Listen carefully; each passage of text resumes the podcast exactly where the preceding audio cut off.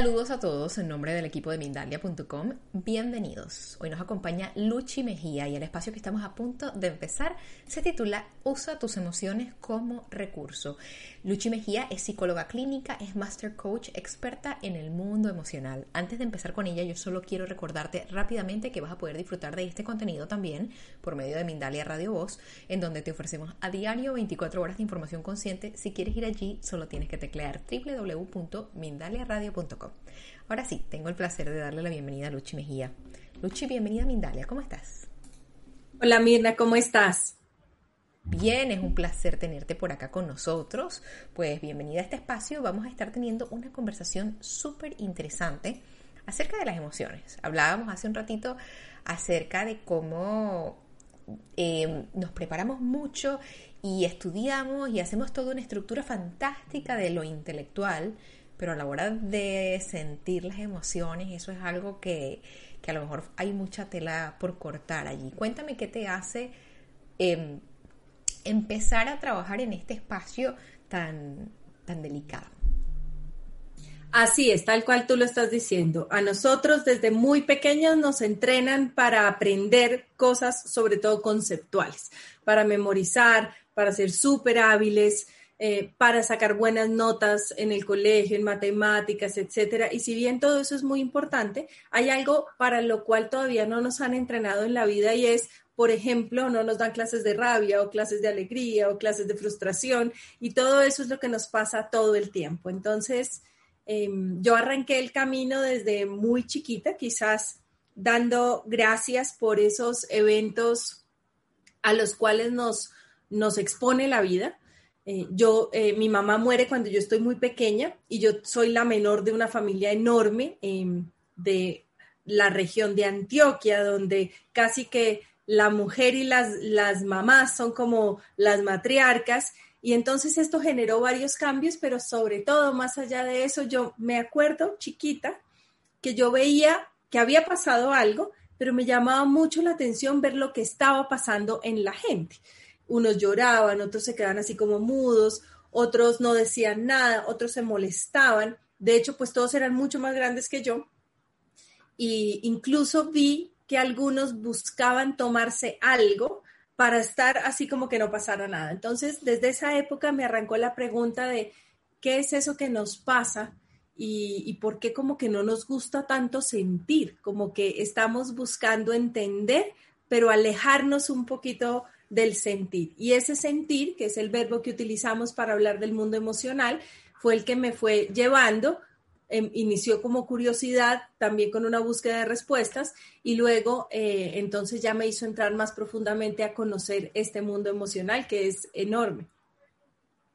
Qué interesante lo que cuentas de cómo estás expuesta a emociones tan fuertes desde una edad tan temprana. ¿Cuál es tu reacción en relación con eso? ¿Creces queriendo explorar o creces haciendo lo que muchas de las personas hacemos, que es todo lo contrario, tratando de mutear, tratando de silenciar y suprimir ese mundo de la emoción? Pues entré con la, con la mezcla al mismo tiempo. Es decir, yo tenía desde mi cabeza el interés, la intención y la curiosidad por saber qué era eso que pasaba. Pero en el aprendizaje que yo tenía, incluso, por ejemplo, eh, antes de que mi mamá muriera, mi mamá viva, ese mismo año que pasa, que pasó, pasaron un montón de cambios en mi casa, yo veía que mis hermanas se estaban preparando, dos de ellas, para casarse. Entonces, mi mamá, uno de los consejos que le dio a una de ellas, le decía a Mona, le decía, Mona, mi cuñado se llama Enrique, entonces le decía Mona, si Enrique se enoja, es decir, si el hombre se enoja, usted hace... Entonces yo aprendí el silencio con esa instrucción, aprendí que contener y callar y hacer como si no pasara nada estaba bien. Eh, yo escuché frases en mi familia de estas que que las valoro un montón porque creo profundamente en lo que la sabiduría popular nos deja. Entonces dicen, los trapitos sucios se lavan en casa. Entonces, todos estos mensajes me enseñaban de cierta manera a que yo tenía que hacer un algo que era que no se me notara lo que pasaba y hacer como así. Entonces, en ese momento de si usted se va a molestar, cállese. No, no diga porque quizás, por ejemplo, para la mujer la rabia no luce tan bien. La rabia así se llama como emoción primaria. Y por otro lado, cuando ya me pasa lo que me pasa, me llamaba mucho la atención lo que estaba sucediendo, entonces yo quería, pero sí te lo confieso que al principio yo lo que quería era entenderlo. Eh, era más una curiosidad intelectual. De hecho, pues probablemente por ahí fue que empezó mi aproximación a la psicología, etcétera. Ya después con el tiempo me doy cuenta que el mundo emocional lo podemos entender porque esa fue la manera como aprendimos y quizás a eso es a lo que más me he dedicado yo, acompañar a los adultos a que también a través de teorías y a través de explicaciones que les, los dejen tranquilos puedan relacionarse con el mundo emocional. Pero en realidad el mundo emocional no es para entenderlo, nosotros necesitamos es aprender a emocionarnos de la manera adecuada y correcta para poder tener un poquito de mejor y mayor bienestar, que es lo que tanto andamos buscando todos. Es hasta contraintuitivo, Luchi, porque precisamente eso que dices tú de la forma como somos criados, de la forma como que, por ejemplo, el hombre también tiene un espacio de mucha supresión, que es los hombres no lloran. La mujer los no hombres no lloran. Y los hombres no lloran, pero esa no es la realidad. Nosotros también nos podemos enojar en muchas oportunidades y mucho, y los hombres también padecen situaciones en las que llorar es, es la es la emoción natural, es el resultado natural. ¿Qué crees tú entonces, ah, desde tus espacios profesionales, dónde crees que está esa, esa posibilidad de mejorar los trainings o las capacitaciones que se dan en relación con el crecimiento humano? Mira, yo creo que una de las trampas, tú lo trajiste, tú trajiste los hombres no lloran y yo mencionaba que las mujeres no nos enojamos. Todavía hoy, con todo y lo que ha pasado. Por ejemplo, los canales que ustedes nos abren, los aprendizajes que damos, todo y que ya hemos mejorado un montón, todavía hoy a nivel de la cultura, de la sociología, nuestra misma ideología hoy sigue teniendo que tenemos las emociones para el género y para la cultura que van primando. Hoy todavía el hombre, como no sabe manifestar su miedo y su tristeza, se enoja. Y nosotras, como todavía no sabemos y no nos sentimos con la libertad de aparecer genuinamente enojadas, entonces lloramos y, o nos asustamos. O sea, como que nos vamos yendo para los otros lados. Yo siento que cada vez hemos aprendido más y tenemos más recursos. Hoy día yo lo veo, por ejemplo, en mis hijos, veo que ellas también tienen más posibilidades de hablar de lo que les pasa y nosotros también se los posibilitamos. Y al mismo tiempo, todavía esperamos que no se enojen por lo que no es necesario. Yo oigo todavía mamás, me pasó ayer, veía yo a un niño, estábamos eh, jugando tenis y yo veía al niño con su papá en una pataleta, pero tú no te imaginas el berrinche de este niño. Y el papá solamente hacía así como, como si no estuviera pasando nada, porque era un poco vergonzoso, pero no legitimamos la rabia, la vergüenza, el miedo, la tristeza, porque pareciera que no nos dejan lucir bien. Entonces estamos con la intención de que solo se nos note o se evidencie aquello que queremos que los otros vean de nosotros. Y eso nos pone en una postura muy confusa, porque no nos dejamos ser auténticamente quienes somos. Ahora, nos podemos entrenar, tú lo has dicho, yo parte de lo que más hago es dedicarme a eso, es acompañar a los otros a que aprendamos y tengamos cada vez más elementos para usar las emociones como recurso y poder ser más asertivos emocionales, porque yo creo que la trampa es que llevamos más o menos unos 30 años queriendo ser inteligentes emocionales. Y eso ha llevado a que de nuevo separemos el corazón de la, de la mente y la razón y querramos solo cómo responder así. Y yo digo que cuando estamos inteligentes emocionales es como si nos pusieran una varita aquí en la espalda y estuviéramos así. Y tú me dijeras, por ejemplo, Luchi, mira, ya eh, la entrevista se acabó porque está fatal. Y yo te hago, ok. O me dices, Luchi, nos podemos quedar conversando. Y yo hago, hmm". es como si no me pasara nada. Pero ser asertivo emocional es que yo pueda preguntarme cómo estoy y responderlo reconocer que me pasan cosas ante las cosas que pasan, que respondo ante los estímulos que la vida me trae. Y los estímulos son situaciones, bueno, estamos en un año, em, que estamos cumpliendo un año de, de tener una pandemia. Nos han pasado cosas que llegan del exterior y eso ha detonado estímulos interiores, se nos han eh, acelerado y exacerbado los miedos, las angustias, las incertidumbres, también la esperanza, la fe, la gratitud, y todos son estimulaciones. Y por otro lado está nuestra capacidad de crear mejores recursos y estímulos emocionales con nuestro pensamiento porque me empiezo a pensar cosas y de pronto me siento de cierta manera y eso también tiene que ver con que yo mismo gatillé unas emociones que me pueden llevar para un lado más conducente o menos conducente en la vida.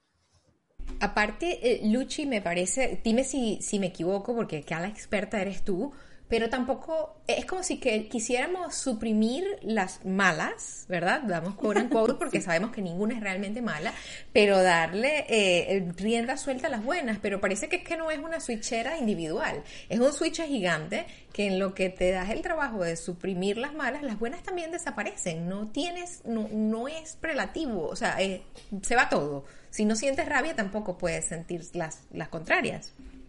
Mira, Solamente aquí voy a asomarte las primarias, que son cinco, rabia, miedo, alegría, ternura y tristeza. Una de las cosas que yo más cuento es que las emociones no son ni malas ni buenas, no son ni positivas ni negativas. Lo que sí sucede es que tienen una luz y una sombra y es una manera en la que se manifiestan. En cada uno de nosotros se pueden manifestar luminosamente o sombríamente.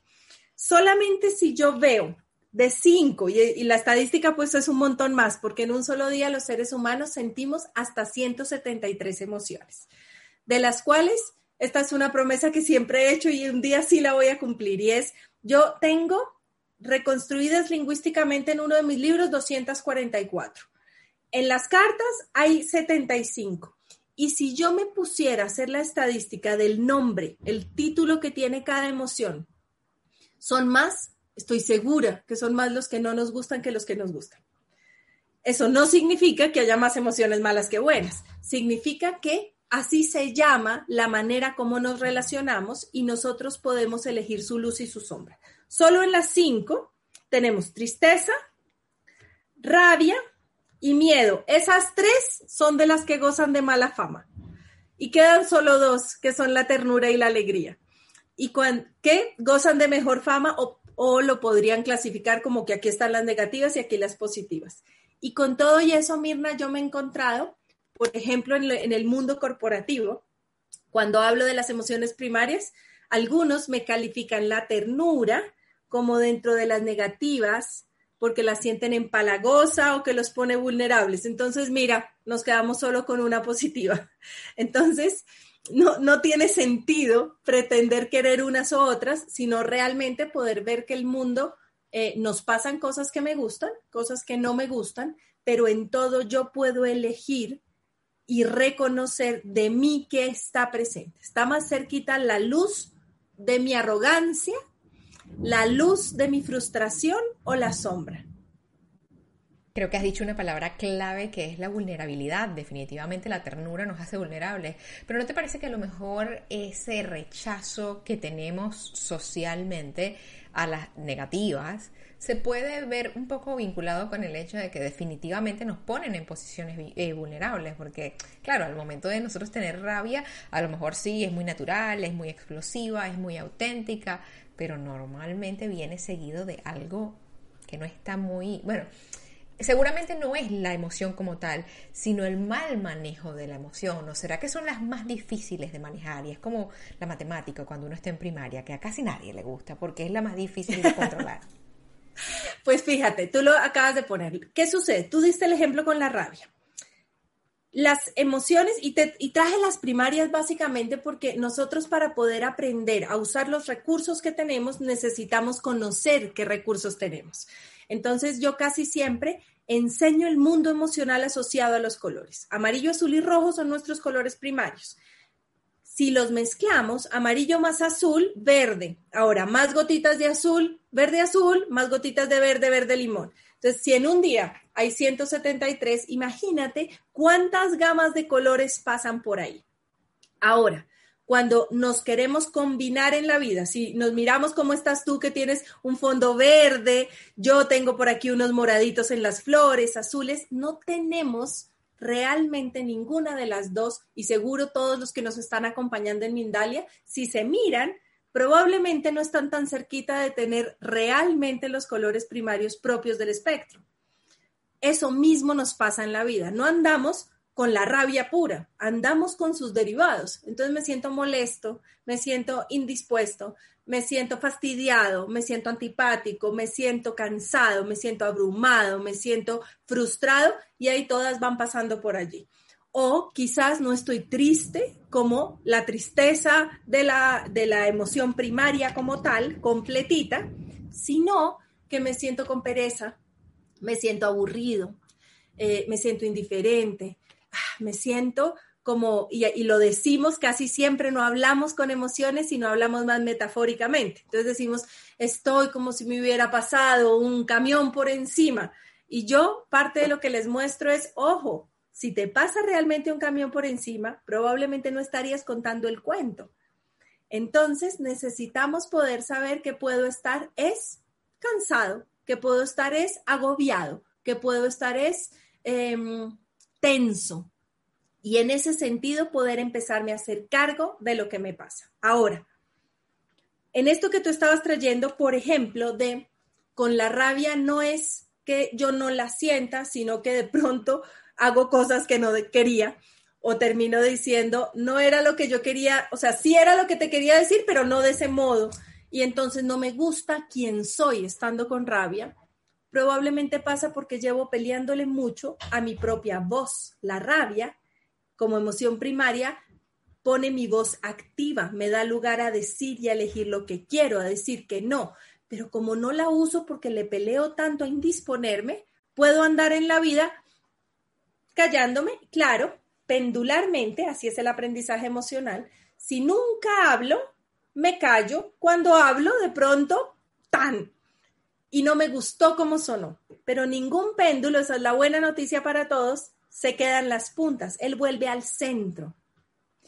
Para que eso pase, más que preocuparse por manejar, controlar, evitar, negar, gestionar, administrar, o sea, les han puesto todos los verbos al mundo emocional, no intenten más hacer eso porque eso no va a pasar.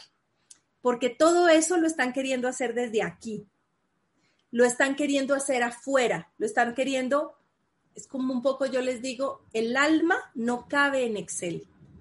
Entonces estamos queriendo medir lo que me pasa constantemente. Por el contrario, lo que sí podemos hacerlo es regular. Y para yo regular mi emoción, tengo un ingrediente que va conmigo a todas partes, que es la respiración. Fíjate que si nosotros aquí nos agitamos, nos ponemos calientes.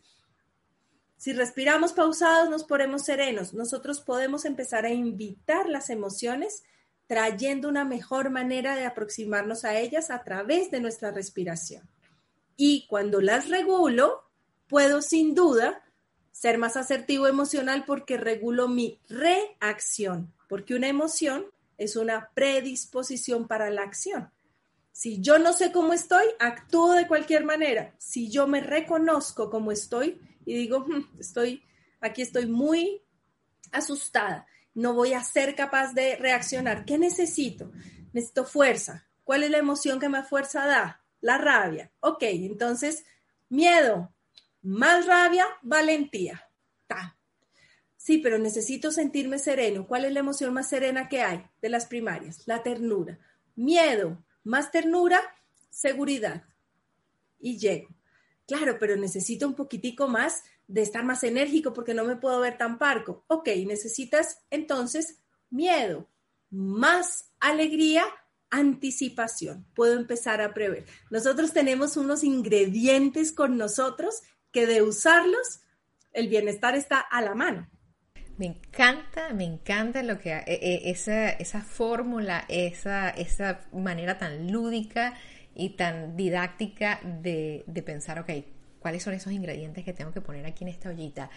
Y me causa mucha gracia que sacas las tarjetas, que están preciosas, por cierto, con ternura, esto y lo otro, y me siento como si estamos en una clase de preescolar. Y digo, ¿pero qué es esto? Que somos unos adultos, no vamos a decir aquí edades, pero que apenas ahora, apenas ahora tenemos la oportunidad de encontrarnos con contenido que nos diga, oye, ¿sabes que aquella vez que te peleaste con la vecina, pues a lo mejor no actuaste bien, pero lo que sentías era legítimo? ¿Verdad? ¿Cómo damos legitimidad a, eso que nos sentimos? ¿Por qué es tan difícil? Bueno, ya creo que cubrimos un poco el por qué es tan difícil eh, dejar sentir, dejarnos a nosotros mismos sentir y respetar estas cosas que vienen de adentro. ¿Cómo enseñas tú a la gente a esto? Mira, bueno, en una parte ha sido que me he dedicado a crear recursos, recursos eh, lúdicos, como tú lo ves, eh, que tienen mucho que ver también con la psicología del color.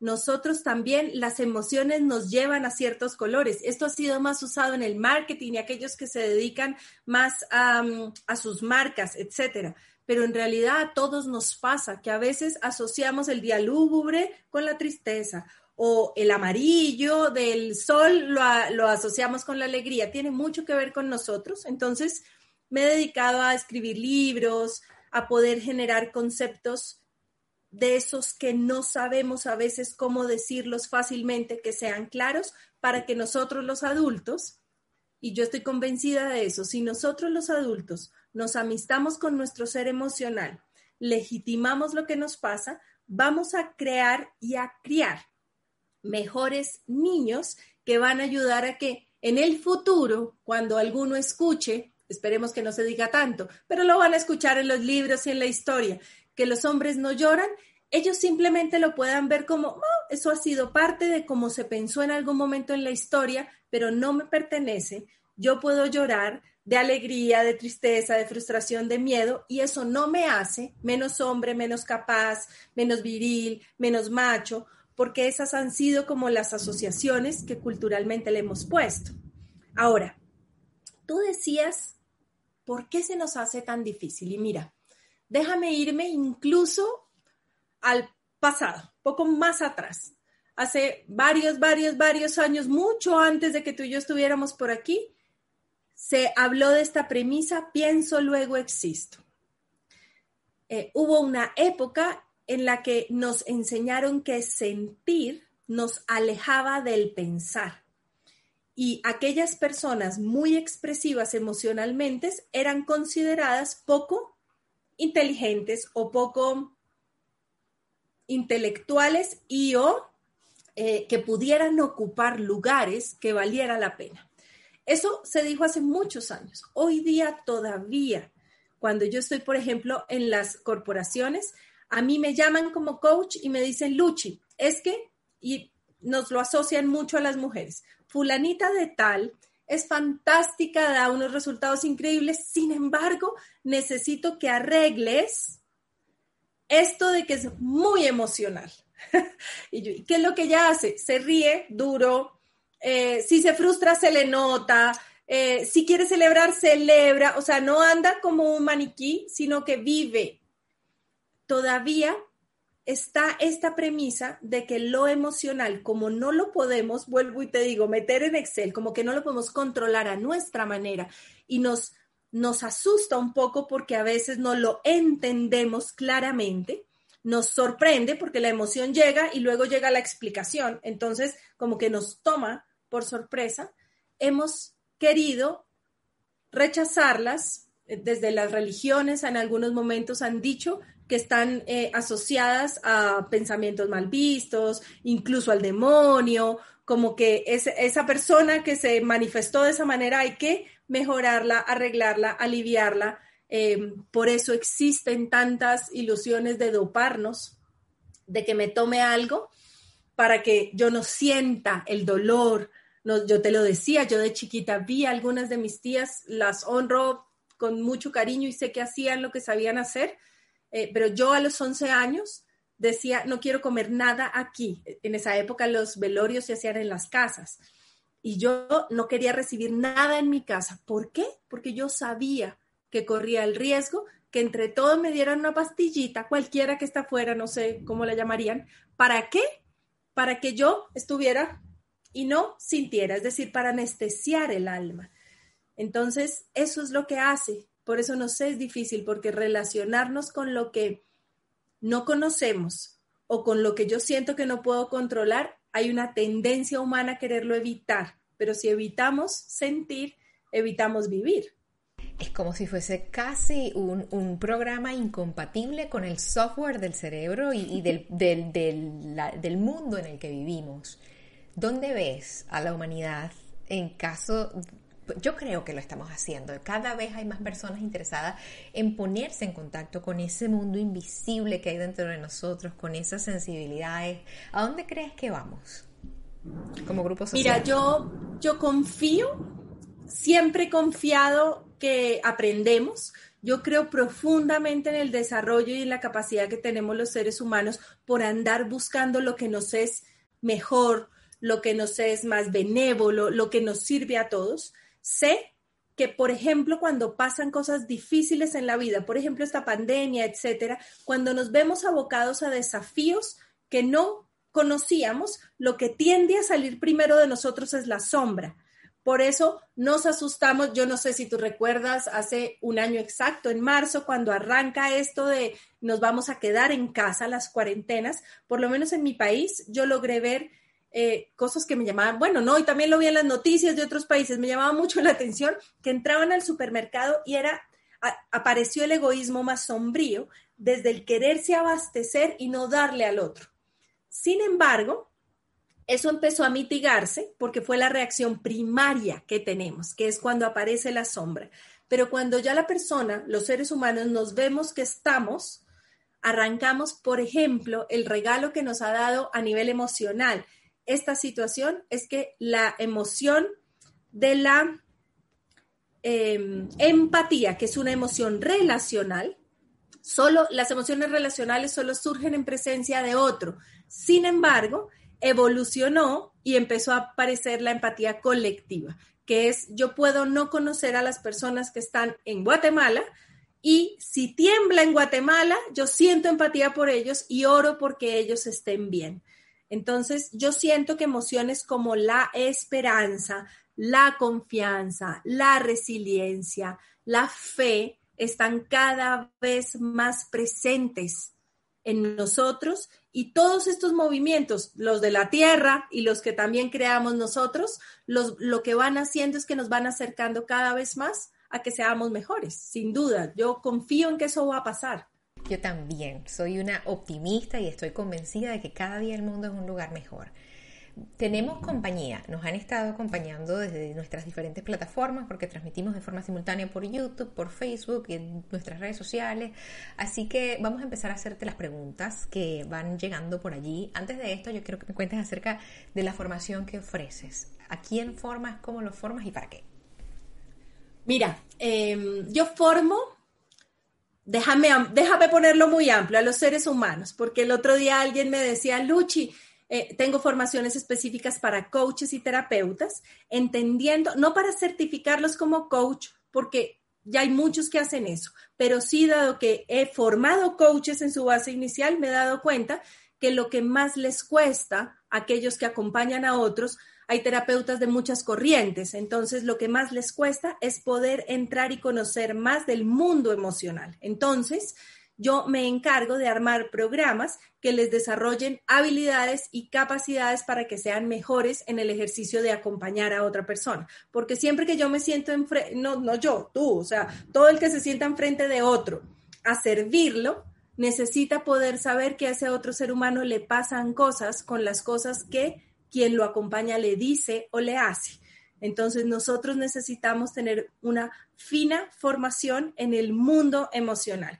Y lo que hago es unir dos mundos, como el de la psicología, la terapia clínica, en la cual he sido formada, y también el mundo del coaching para poderlo poner al servicio de que le sea fácil y masticable.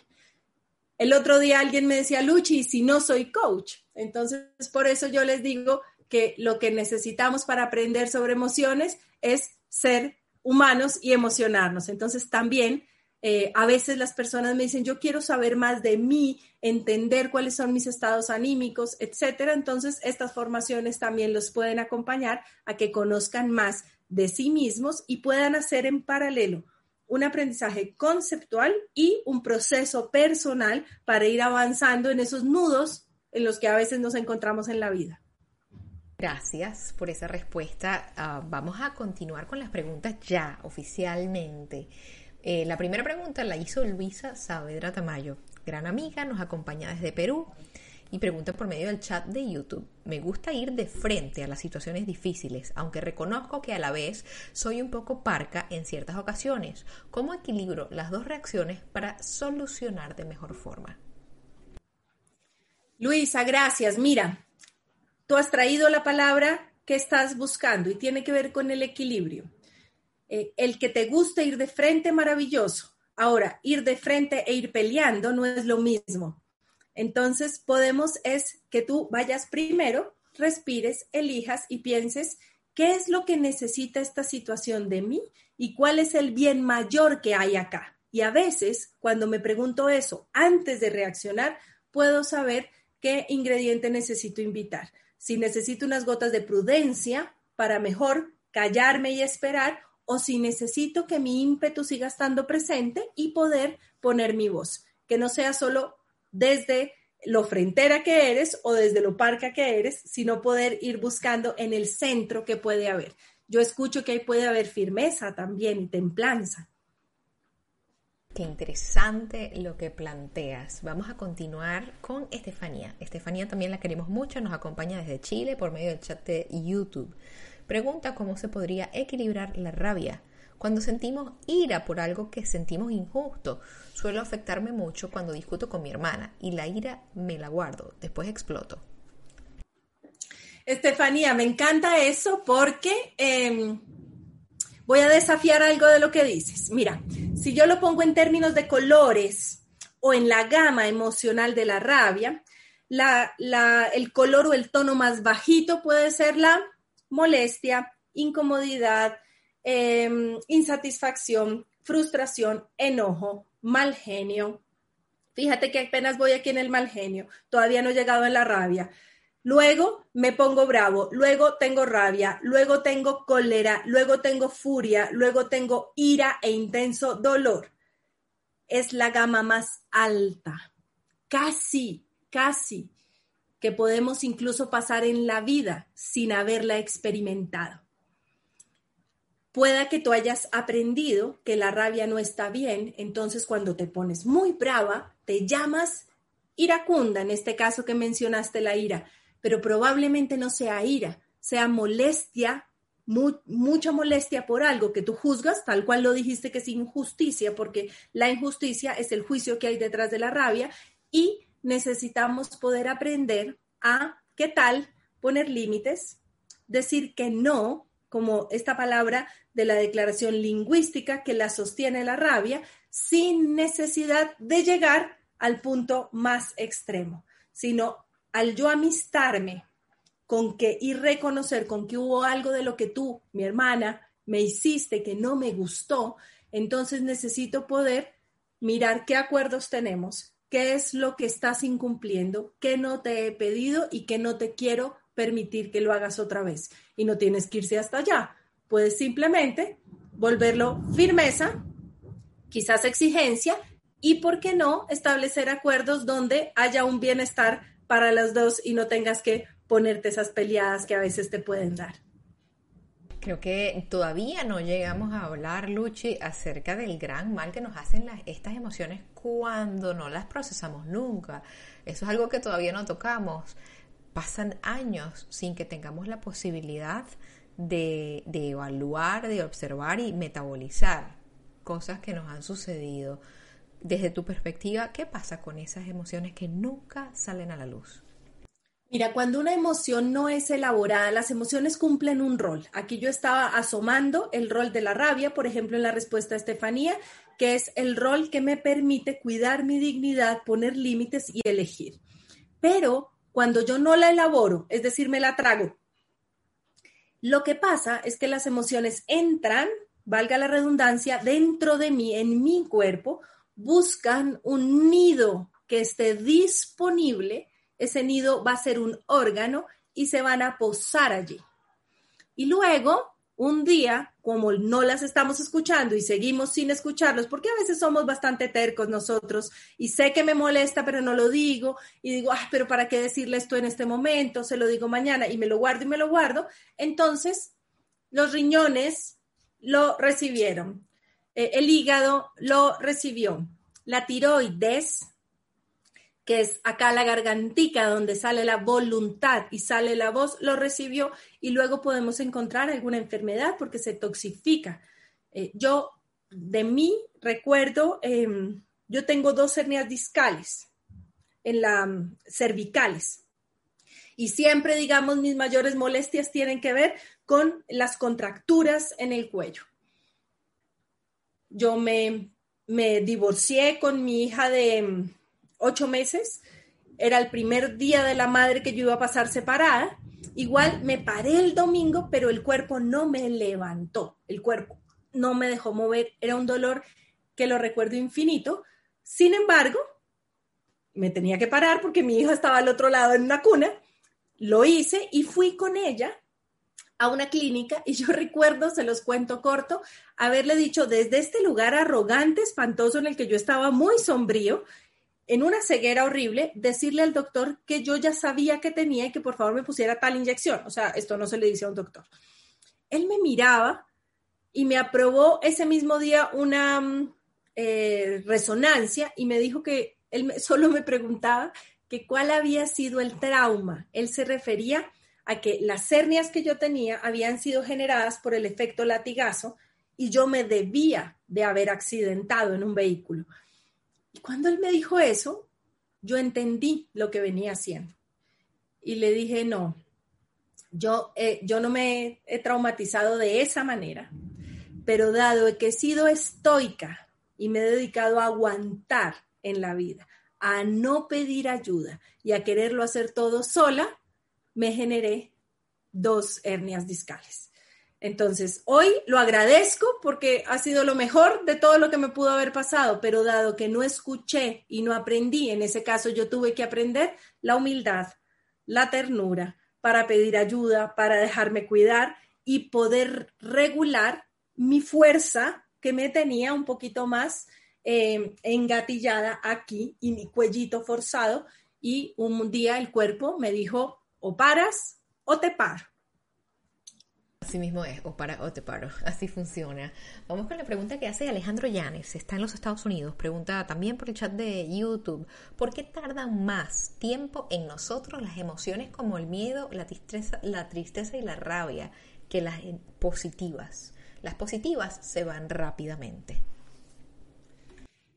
Alejandro, preguntas en nosotros ¿Los seres vivos o los hombres? pues mira, porque mencioné que esas tres eh, estaban más asociadas al género masculino. En realidad, mira, no pasa solo con estas de las primarias. acordémonos que de las primarias se nos están derivando todas las demás. Lo que sí siento, y es una muy buena pregunta, es porque si nosotros miramos nuestro día a día, nuestra conversación, los pensamientos que tenemos hoy son con seguridad el 90% iguales a los pensamientos que tuvimos ayer. ¿En qué, ¿De qué estamos más pendientes nosotros? Si cogemos el celular, estamos más pendientes de lo que me falta, valga la palabra pendiente, de lo que no he hecho, de lo que me falta, de la cita que tengo, de lo que no me salió, de cómo lo mejoro, eh, del gordito que tengo, las mujeres. Em, estamos muy atentos a lo que nos produce insatisfacción. Y y esto me voy a ir Alejandro a cuando éramos chiquitos al colegio. Muchas veces acertábamos en una nota. Eh, si calificaban sobre cinco y sacábamos cuatro, la conversación era qué me faltó para el cinco. En otro momento sacará cinco, como si el cuatro no hubiese sido suficiente. Y yo lo que siento, Alejandro, es que tenemos una, la pandemia en realidad de nuestra época es la insuficiencia. Entonces, como nada nos es suficiente, no logramos apreciar y valorar esas emociones que nos nutren, que son conducentes, que son un bálsamo, que nos alivian y cuando hablamos del día, recordamos lo que no nos salió bien y se nos olvida el resto porque lo damos por sentado. Pareciera que haber reído, haber saludado, haber visto a nuestros hijos, haber comido, eso era lo que había que hacer. Pelear marcó el día. Entonces, no es que esas sean más importantes, es que hemos aprendido en esta época a solamente ver lo que nos falta. Gracias por esa respuesta. Conforme se acerca el momento de, concluir este espacio, Luchi, yo quiero que por favor nos repitas acerca de la formación. Por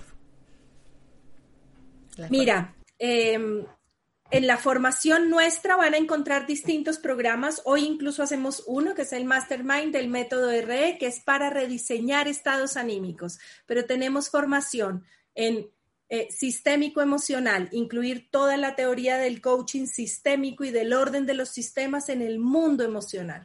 Acompañar a coaches y terapeutas a que encuentren su poder y su presencia para que sepan impactar y llegarle a los otros y conectar emocionalmente. Sobre todo mi propósito es acompañarlos a que a toda aquella persona con la que vayamos a tener contacto podamos cuidar esa alma y esa vida de la mejor manera, honrando lo que les pasa y no queriendo negar y decirle, no, siéntete bien, ya, pero hoy se siente triste, entonces hablemos de la tristeza. Y luego llegará eso de estar bien poco a poco, un día a la vez.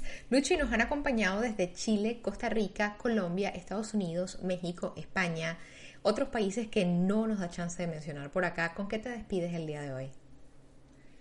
Me despido con infinita gratitud. Eh, aquí en Bogotá, si hay algún bogotano, sabe que está lloviendo mucho y yo confío plenamente que es que estamos limpiando y sanando. Entonces, qué bueno estarlo haciendo en presencia y compañía de todos ustedes. Gracias por haber estado. Amístense con cada una de sus emociones y, por supuesto, déjenme poderlos acompañar también a aprender más de su mundo emocional. Gracias de nuevo. Hemos disfrutado contigo los truenos. Ha sido una experiencia divina poder disfrutar de una lluvia en un, sitio un poquito más lejos. A quienes nos han estado acompañando, por supuesto, agradecerles también por su tiempo.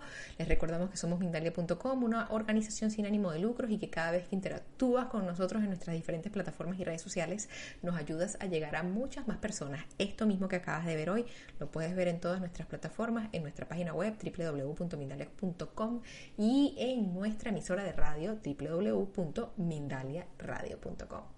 Nuevamente, toda nuestra gratitud, un muy fuerte abrazo y nos vemos pronto en otra próxima conexión de Mindalia en directo. Hasta luego.